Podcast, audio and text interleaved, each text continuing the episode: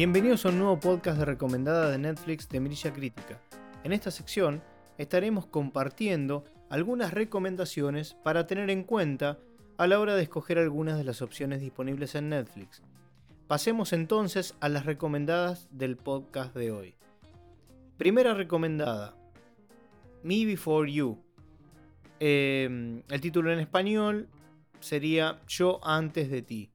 Eh, esta película es eh, una comedia romántica barra dramática, diría yo, del año 2016, que cuenta con la dirección de Thea Sharrock y en el reparto podemos encontrar a Emilia Clarke, que la conocemos como la reina Khaleesi de Game of Thrones, y Sam eh, Claflin. Em, la película tiene una duración de 1 hora 46 minutos y el país es de orígenes Estados Unidos. Esta película no es de producción de, Netflix, vale aclararlo.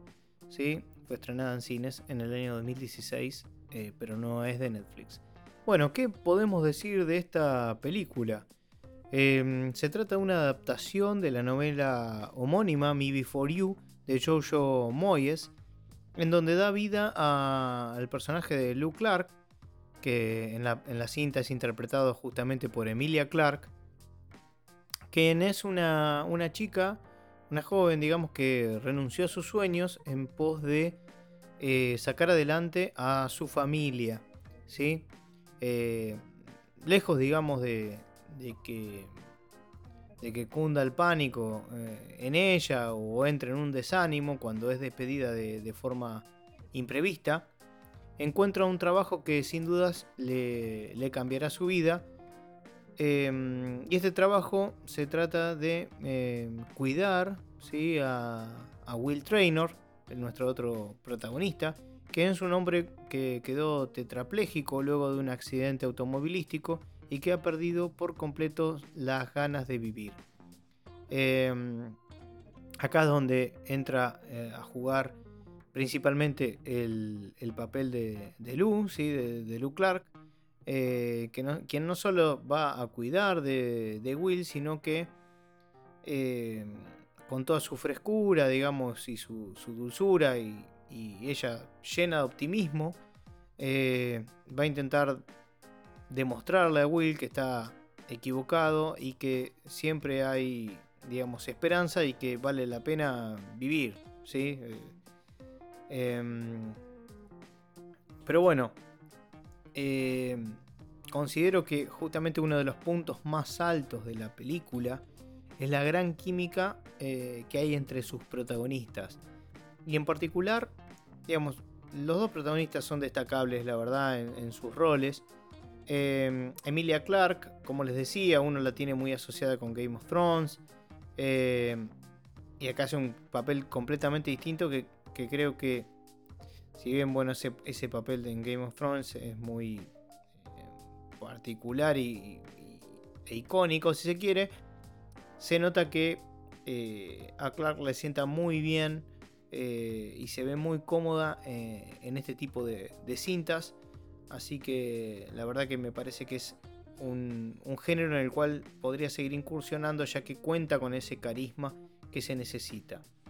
Creo que la película también brinda eh, todo lo que uno espera cuando busca este tipo de, títulos, ¿sí?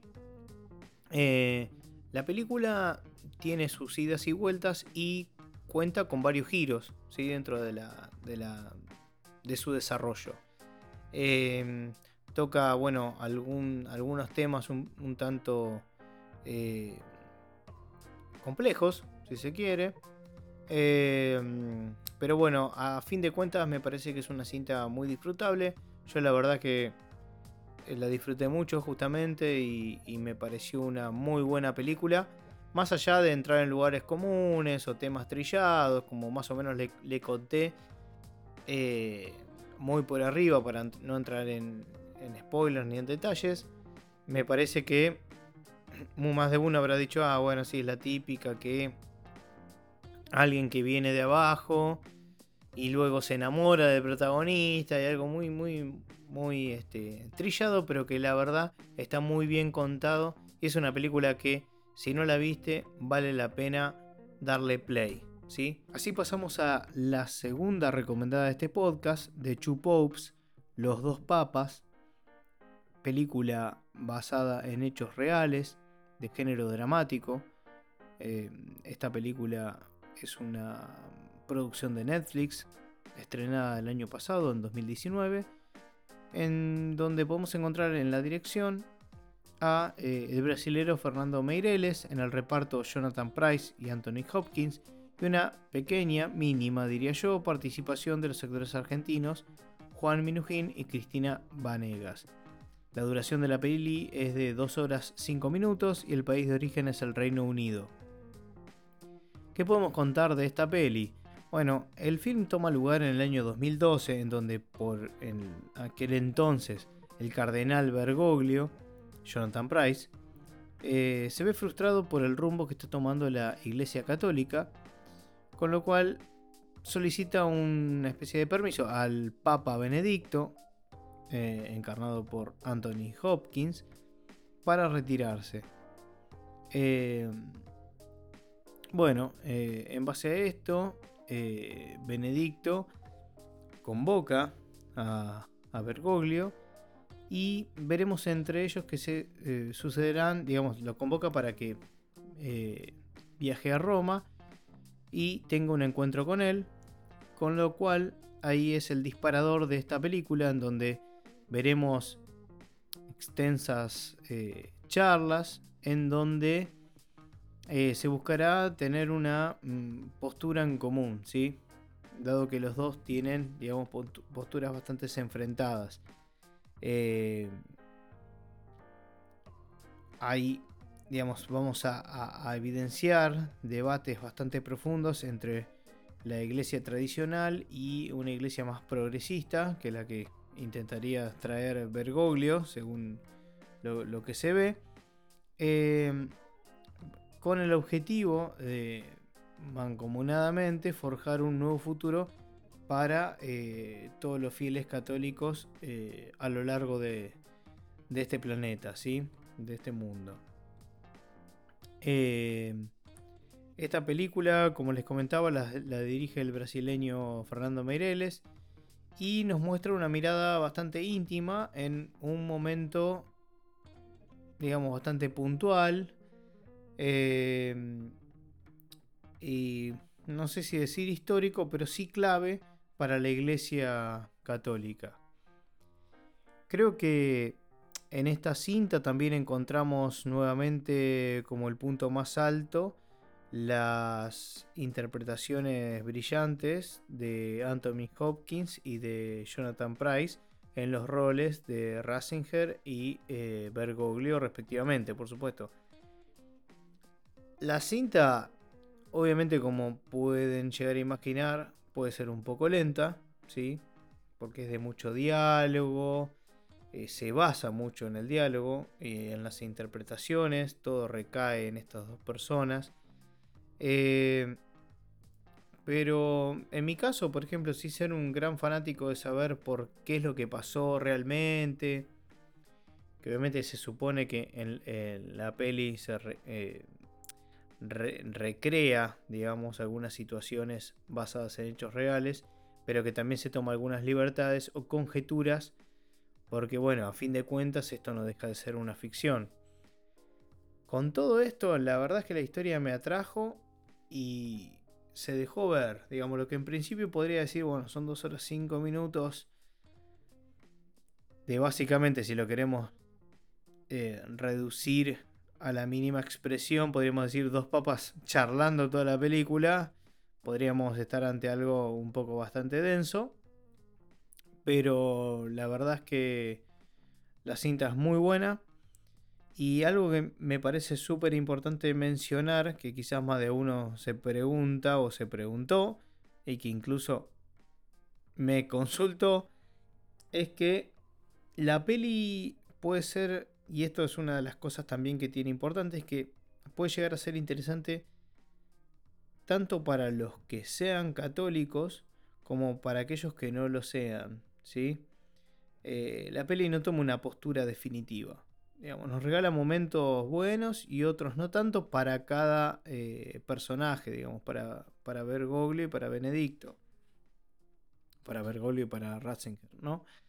Eh, con lo que a final de cuentas tenemos un, un balance bastante equilibrado, ¿sí? Digamos, al principio podemos notar que la balanza va más a favor o en contra de uno que el otro, pero a fin de cuentas, cuando la película concluye, tiene un balance equilibrado. ¿sí? Eso me pareció bastante, bastante bueno como para no tomar una postura tan eh, marcada, si se quiere, ¿no? O sea, podríamos decir, para algunos quizás podría ser una postura un poco tibia, decir, bueno, no se tomó ninguna eh, postura como como con mayor eh, preponderancia, pero a mí me pareció que, está muy bien y la verdad que es una película muy recomendable.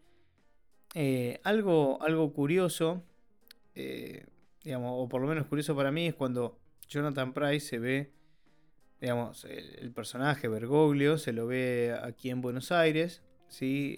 hablando, bueno, en, en español y se siente como algo raro. Y uno nota que no es el actor quien habla. Y bueno, así fue. Eh, si bien el actor algo de español sabe, no hubiese quedado tan eh, normal. Por lo que la voz la prestó otro argentino. Eh, y bueno, eso lo van a ver en, la película cuando, digamos, el personaje, en este caso Jonathan Price, se lo escucha hablar en español, no es él, sino que es un actor que. Ah, un argentino que prestó eh, su voz. ¿sí?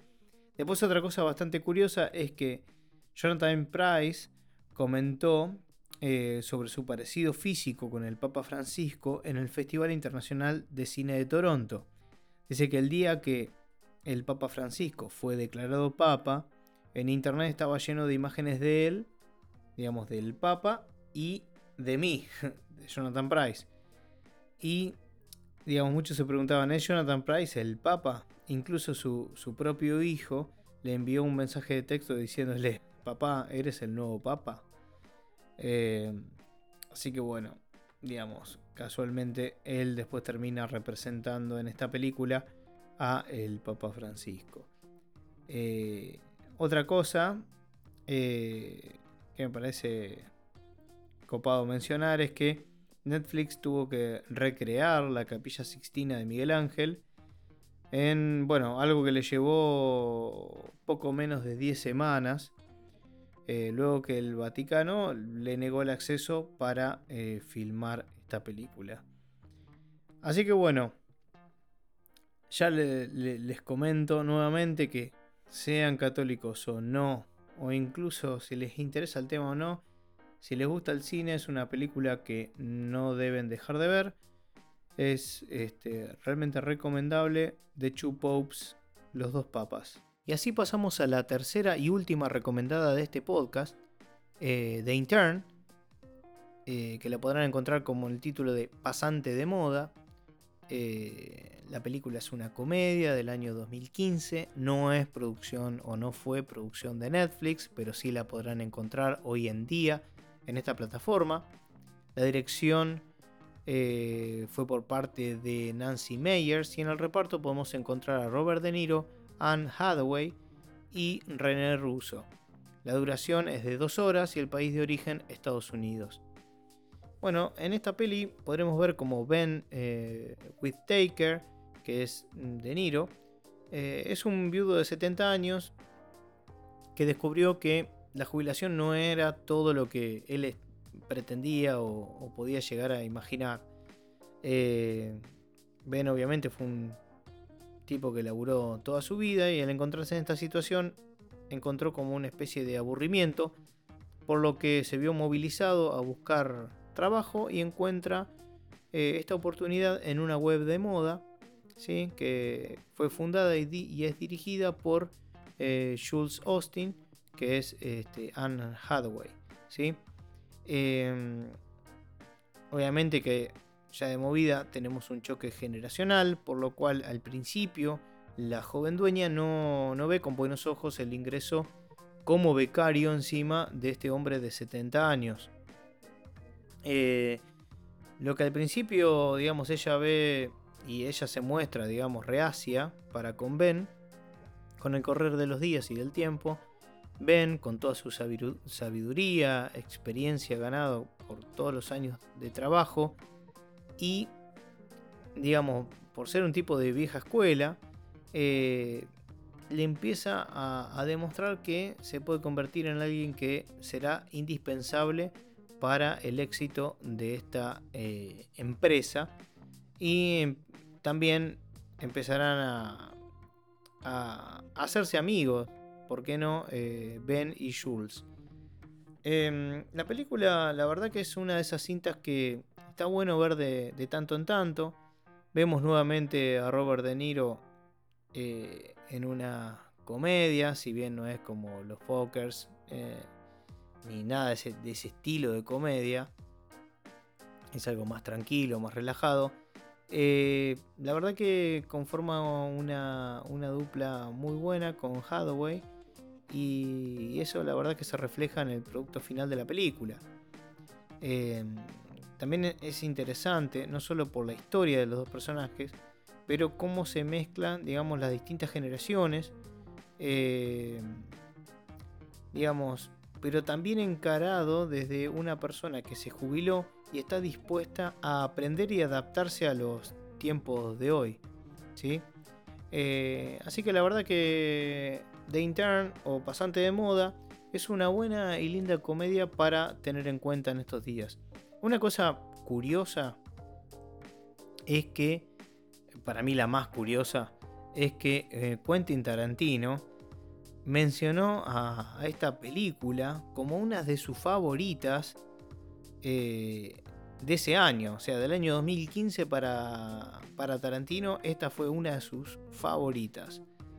Em, y después, el otro dato curioso es que en la peli, eh, Ben asistió a la Universidad de Northwestern, que es la misma a la cual asistió el personaje de Anne Hathaway en The Devil Wears Prada, El Diablo Viste a la Moda del año 2006. Una cosa a aclarar, ya que menciona esta película, que alguno puede llegar a tener alguna conexión por la actriz, también, bueno, por este dato que le estoy dando también, aunque nadie lo sabía. Eh, que poco tiene que ver, digamos, el diablo viste a la moda, te mostraba todo el mundo de la moda. ¿sí? Acá es una web de moda, pero no es que pasa exclusivamente por la moda, ni mucho menos. ¿sí? La trama va por otro lado. Eh, así que bueno, acá tienen tres nuevas propuesta, digamos, tres nuevas opciones para tener en cuenta en eh, los títulos que les da a elegir hoy en día la plataforma de Netflix. Recuerden que nos pueden seguir en Instagram y en Spotify. También en otras plataformas digitales de podcasting como Google Podcast, Apple Podcast y Pocket Cast. De esta manera vamos cerrando un nuevo podcast de Mirilla Crítica nos estaremos encontrando en el próximo. Hasta luego.